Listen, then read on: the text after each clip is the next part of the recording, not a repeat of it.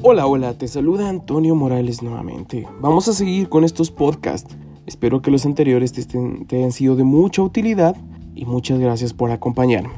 Muy bien, vamos a empezar. En esta ocasión vamos a hablar un poco sobre las consecuencias. Hemos hablado sobre valores, hemos hablado sobre las decisiones, inclusive hablamos cómo mezclar los valores con las decisiones. Ahora te vengo a hablar sobre las consecuencias. Seguramente te ha pasado. Te pido, piensa en una decisión que has tomado últimamente. Piensa en algo que has hecho últimamente. Ahora bien, te pido que traigas a tu mente las consecuencias que eso puede traer o que pudo haber traído, ya sea a largo plazo, a corto plazo, o bueno, hay consecuencias sobre eso que hiciste, sobre esa decisión que tomaste que probablemente aún no conozcas.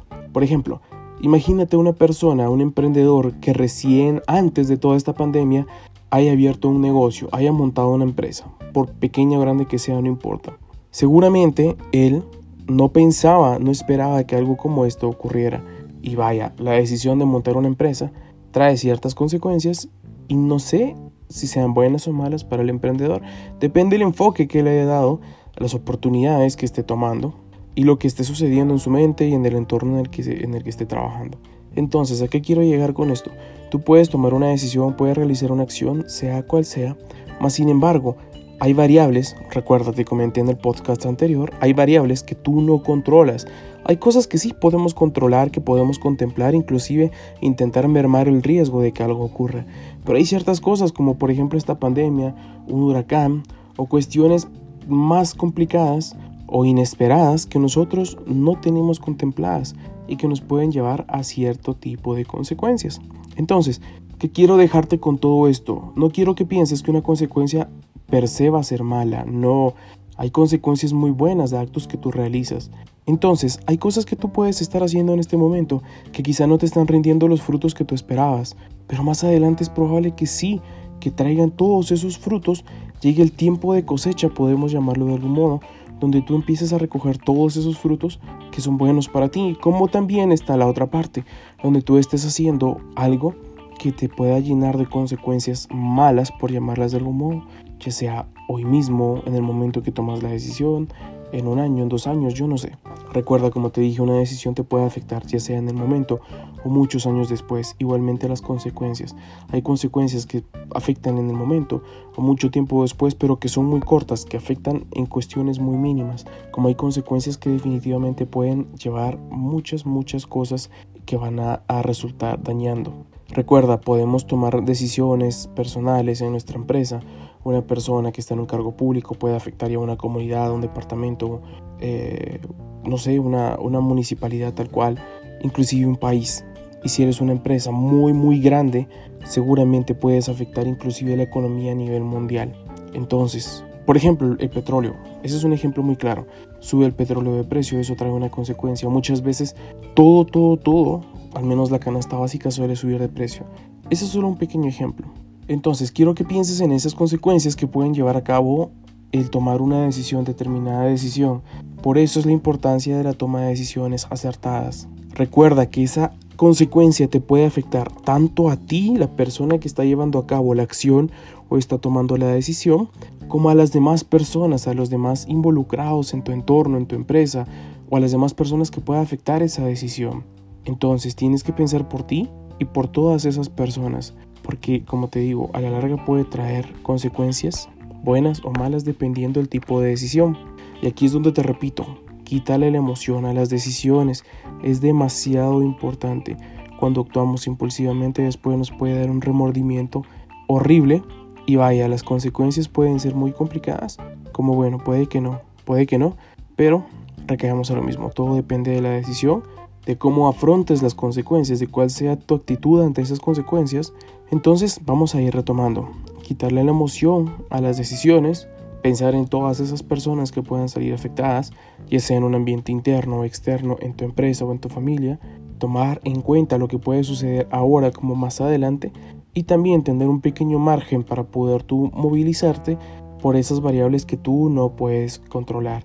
Hay márgenes demasiado pequeños, yo lo sé, pero bueno, te queda a ti cómo vas a afrontar esas afectaciones. ¿Qué calidad de, inteligencia emocional? ¿Cuán buena es tu inteligencia emocional para poder afrontarlas. Y ojo, si tú eres reactivo o proactivo, si vas a andar como un bombero apagando fuego por todos lados, después de, de las consecuencias de una decisión o de un acto, o más bien vas a planificar y vas a esperar cierto tipo de actuares para poder llevar a cabo un plan. Eso es muy muy importante. Por ejemplo, imagínate esta historia. Una mujer que en su momento quiso abortar porque la embarazaron, fue víctima de, de un abandono de hogar.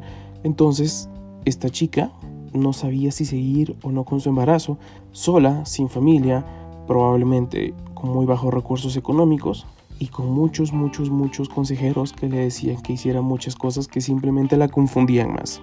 Esta chica decide no abortar, esta chica decide luchar por su hijo, darle estudio, trabajar y tiempo después, unos años después, este mismo muchacho que en su momento corrió el riesgo de ser abortado, resulta que es la persona que está manteniendo a su madre, que la tiene en un buen nivel económico, que le está permitiendo tener un nivel de vida adecuado y la vida la está recompensando por esto. Si nos vamos a terrenos ya eh, de meditación y todo eso, solo te dejo dos términos para que tú los busques, investigues un poquito sobre ellos.